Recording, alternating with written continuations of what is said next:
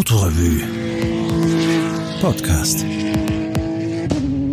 Gut, also ich lese eine Geschichte mit dem Titel Das Lied von der Wolga, wobei es sich bei der Wolga 21 um ein klassisches russisches Auto handelt aus den 50er, 60er Jahren, eine schwere Limousine, damals den Bonzen vorbehalten, aber mir ist es dann zusammen mit meiner Frau, russischen Frau gelungen, so eines Autos habhaft zu werden und damit gewisse Abenteuer zu erleben. Davon berichte ich jetzt.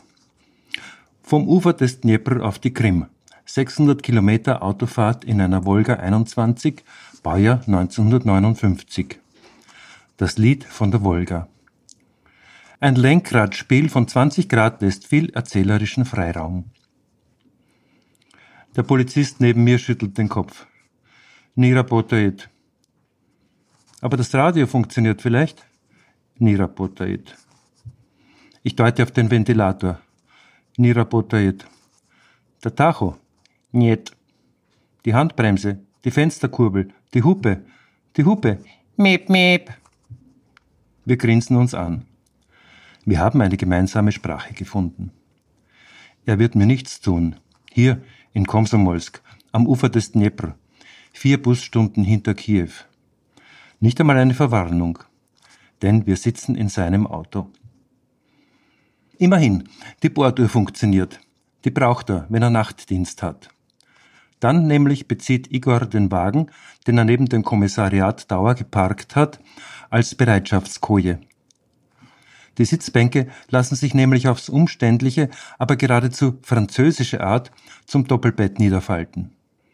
Die nächsten zwei Wochen wird er aber im stickigen Mannschaftsraum dösen müssen, denn der Wagen, eine 59er Volga, soll Viktoria und mich runter auf die Krim bis nach Sevastopol bringen. Das sind mit Umwegen an die 1000 Kilometer, Höhenmeter nicht eingerechnet. Der Reißbrettort Komsomolsk sieht exakt so aus, wie er klingt, ist aber sehr grün und sehr großzügig angelegt.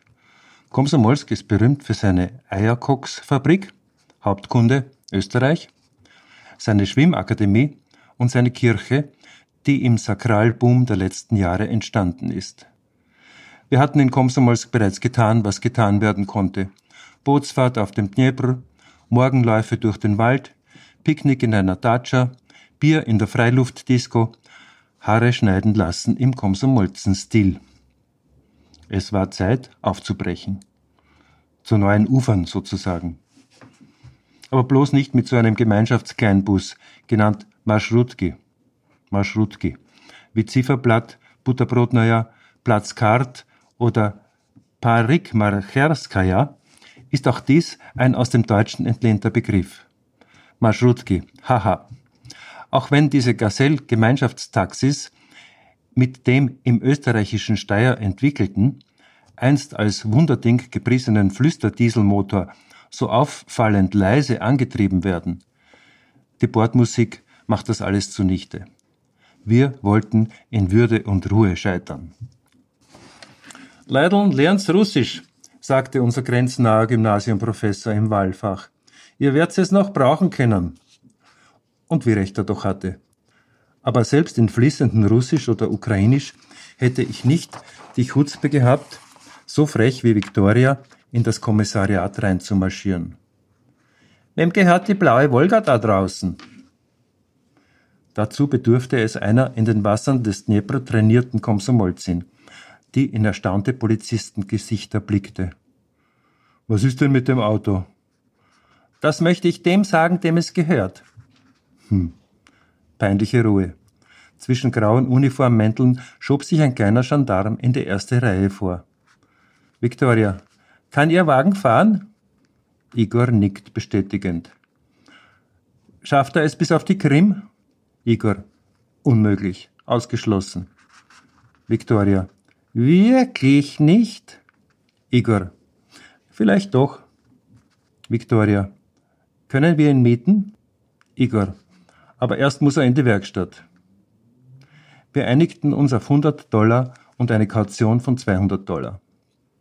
Igor würde in zwei Wochen per Nachtbus auf die Krim nachkommen, um den Wagen, falls wir die Reise geschafft haben sollten, dort abzuholen. An diesem Punkt möchte ich humorlos klarstellen, der Wagen war ein Wrack. Ein Heustadelfund, in dem spielende Kinder um die Welt und dann auf den Mond reisen, sobald sie die Hühner verscheucht haben. Naiv genug, dass wir gerade diesen Wagen ausgesucht hatten, noch dazu in einer Farbe, wie sie als Nebenprodukt der chemischen Unkrautvergiftung freigesetzt wird. Wie der Fluss, so das Auto, also weiblich. Es heißt ja auch die Wodka. Die Volga Typ GAZ M21 war eine Weiterentwicklung des Nachkriegsmodells Papiera, auf dessen Technik sie sich weitgehend berief. Also auf die Technik des Opel Kapitän, auf dessen aus Deutschland requirierten Fertigungsanlagen sowohl Papiera als auch Volga 21 entstanden. Auch beim Design machte man keine großen Sprünge. André Lipphardt hatte schon 1945 den Papiera entworfen und seine Stilauffassung hat sich in den Jahren danach kaum modernisiert. Auch der neue Motor blieb dem Vorbild treu, wurde allerdings in Leichtmetall gegossen, ohne weitere revolutionäre Merkmale aufzuweisen. Die 2,5 Liter Maschine mit 70 bis 80 PS galt zeitlebens als unproblematisch. Kein Wunder bei diesem Hubraum-Leistungs-Verdichtungsverhältnis. Angesichts des hohen Verbrauches kann man von Benzinkühlung sprechen. Die Volga M21 wurde bis 1970 gebaut. Der Motor ist aber bis heute für die GAZ 3100 Modelle in Produktion. Unser Modell entspricht der Serie 2. Aber im Lauf der Jahre vermischen sich die klaren Ausstattungslinien in den Garagen der Bastler und Improvisateure. Insgesamt wurden fast 640.000 Exemplare gebaut, wobei hauptsächlich die Nomenklatura mit diesen sechssitzigen Viertürern bedacht wurde. Heute ist der Typ M21 ein günstig zu erwerbendes, von ernsthaften Restaurateuren gefürchtetes Sammlerstück. Es ist kaum möglich, den labyrinthischen Rostnestern beizukommen. Schon fabriksneue Modelle waren voroxidiert. Ob wir einen kleinen Umweg machen können, fragt Igor. Er ist bester Laune, weil der Wagen die Zulassung bekommen hat. Das dürfte nicht leicht gewesen sein. Victoria und ich warteten 40 Minuten im Auto, während Igor hinter verschlossenen Türen verhandelte. Ich denke, zuletzt werden alle Beteiligten zufrieden gewesen sein. Igor fuhr uns durch eine Landschaft aus Erinnerung, mit Tümpeln und Gänsen und Schweinen in den Dörfern. Die Straße lief verspielt durch Felder und über Bäche. Eine weiße Lader überholte uns auf der Sperrlinie.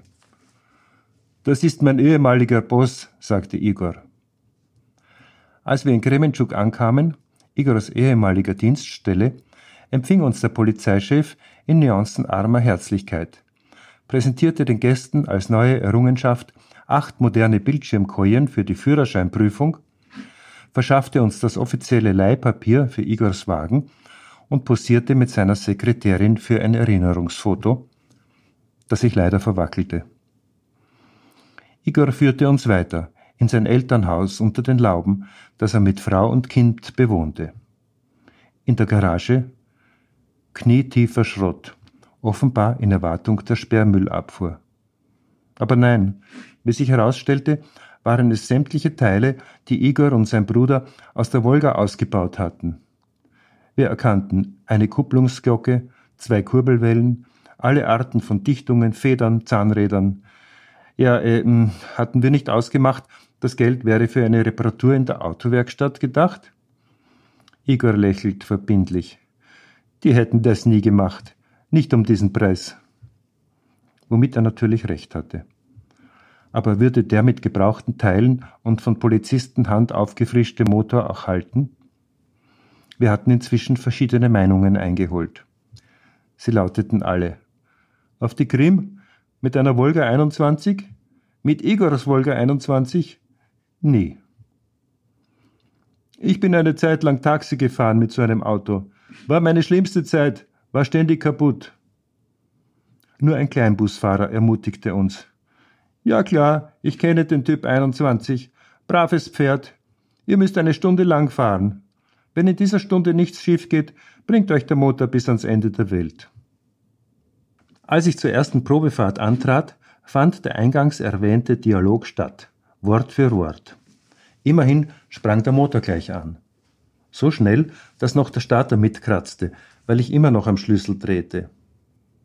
Im nähmaschinenartigen Leerlauf vermeinte ich genau zu hören, wie die Ventile auf den Kolbenböden aufschlugen, um von da wieder in ihre Sitze zurückgeschleudert zu werden. Igor, der auf der durchgängigen Polsterbank nur ein weniges nach beiseite gerutscht war, rückte hilfreich den ersten Gang ein. Die Kupplung erinnerte an eine Taumelscheibe vom Kirmes. Ihre Unwucht übertrug sich sofort auf jeden Karosserieteil, die Fenster, die Instrumente. Erst nachdem sie völlig eingerückt war, kehrte Ruhe ein, bis auf das Malen der Räder im Getriebe. Im Windschatten eines Traktors überholten wir einen Radfahrer. Die Feuchtigkeit meiner Finger zersetzte den Kunststoff des Lenkrades, wahrscheinlich ein Produkt chemischer Fermentation auf Brotteigbasis. Das Getriebe hatte angeblich drei Vorwärtsgänge. Ich fand mindestens sieben im Knochenbau des Lenkradschaltgestänges. Aua. Genauso gut hätte ich bei Tempo 40 den Retourgang einlegen können. Igor sagte etwas auf Russisch. Victoria hat es mir bis heute nicht übersetzt. Die Federn quietschten unanständig und ich merkte, wie mir schlecht wurde, was ich auf die abgestandene Luft zurückführte, die aus den Belüftungsdüsen drang, giftig und asbestös. Als ich nach bestandener Probefahrt auf die Bremse stieg, passierte erst gar nichts. Schließlich blieb ein Teil des Wagens stehen, dann der Rest. Die technischen Daten berichten von hydraulischem Einkreisbremssystem mit Duplex-Trommeln vorne und Simplex-Trommeln hinten. Der Begriff Hilfsrahmen bekam plötzlich einen bedürftigen Beigeschmack. Die halb elliptischen Blattfedern erzeugten vor allem herbstliche Gefühle. Wie sollte das weitergehen? Erstmals zweifelte ich an unserem Vorhaben. Am Morgen des Aufbruches stellte sich eine gewisse Nervosität ein. Wer hatte nachts das ganze Öl unter den Wagen geschüttet? Vorsichtig stocherten wir los in Richtung Süden. Die Wohnblöcke von Komsomolsk verzitterten im Rückspiegel. Hundert Geräusche, hundert Mitteilungen. Je organischer die Technik, desto mitteilsamer. Der Wagen wurde immer vertrauter, vertraulicher. Wir wurden mit der Zeit richtig Freunde, wie das heute nicht mehr so möglich ist. Hier belästigten uns keine vorauseilenden Assistenzsysteme mit ihren eingriffigen Algorithmen, sondern es war die ausgeleierte, verschliffene, gelenkverschweißte Technik selbst, die mit uns sprach, sang und den Takt schlug. Ein Lenkradspiel von 20 Grad lässt einem Auto viel erzählerischen Freiraum. Man erkennt bald seine Vorlieben, seine Abneigungen. Wir verstanden, dass es ein gutes Auto war dass man mit lockerer Hand fahren musste. Es war bei einer gewissen Grundgeschwindigkeit frei von Unwuchten, was mich sehr erstaunte. Aber es verlangte nach präzisen Portionen Zwischengas beim Herunterschalten und nach einer aufmerksamen Gedenksekunde beim Hinaufschalten. Man hörte, wie die Zahnräder auf der Vorgelegewelle einander zuraunten.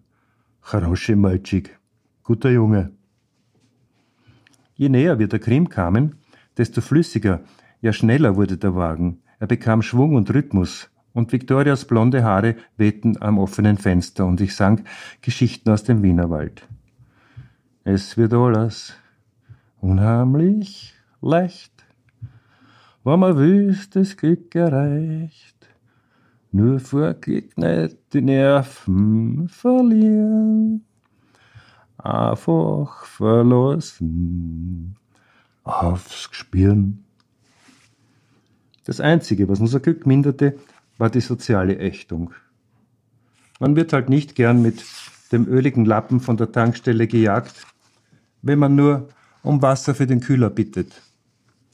Die Art, wie uns Neureiche mit ihren BMWs, Audis und Mercedes überholten, nämlich so, dass wir im Windschwall ins Schlingern kamen, hatte etwas Beleidigendes. Andererseits war uns somit klar, dass der Wagen nie gestohlen würde. Lächelnd gedachten wir Igors Vorsichtsmaßnahme. Er hatte einen kleinen Masseschalter eingebaut, den man im Drahtgewirr unter dem Armaturenbrett nicht einmal dann fand, wenn man wusste, wo er steckte. Je ärmer ein Land, desto einladender die Reifenflickwerkstätten. Und weil das Schimmern weißer Leinwand nur auf Betten vertrauensvoll wirkt, zogen wir es vor, neue Gummis aufziehen zu lassen. Diesen technischen Halt nützte ich auch dafür, die flächendeckende Nummerntafel vom Kühlergrill zu lösen und sie stattdessen als eine Art Spoilerlippe mit Ram-Air-Wirkung unterhalb der Stoßstange anzubringen. Der Erfolg dieser Maßnahme ließ sich bald am Kühlerthermometer ablesen.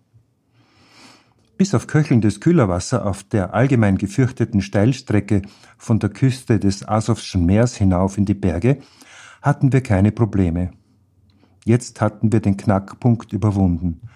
Der Rest lag an den Bremsen. Wenn uns Polizisten abwinkten, die sich strategisch günstig am Ende langer Gefällestrecken positioniert hatten, war es eine reine Geldbeschaffungsmaßnahme. Victoria, Tochter des Landes, verstand das so. Sie haben Frauen und Kinder zu Hause. Was sollen sie denn machen? Dem Auto angemessen verlangten sie einen geringen Obolus. Vielleicht war uns auch schon der Ruf der Unantastbaren vorausgeeilt. Victoria ließ nämlich alle Parkwächter, Tankwarte, Reifenschuster und sonstige Umstehende bei jeder Gelegenheit wissen, das Auto gehört nämlich einem Polizisten.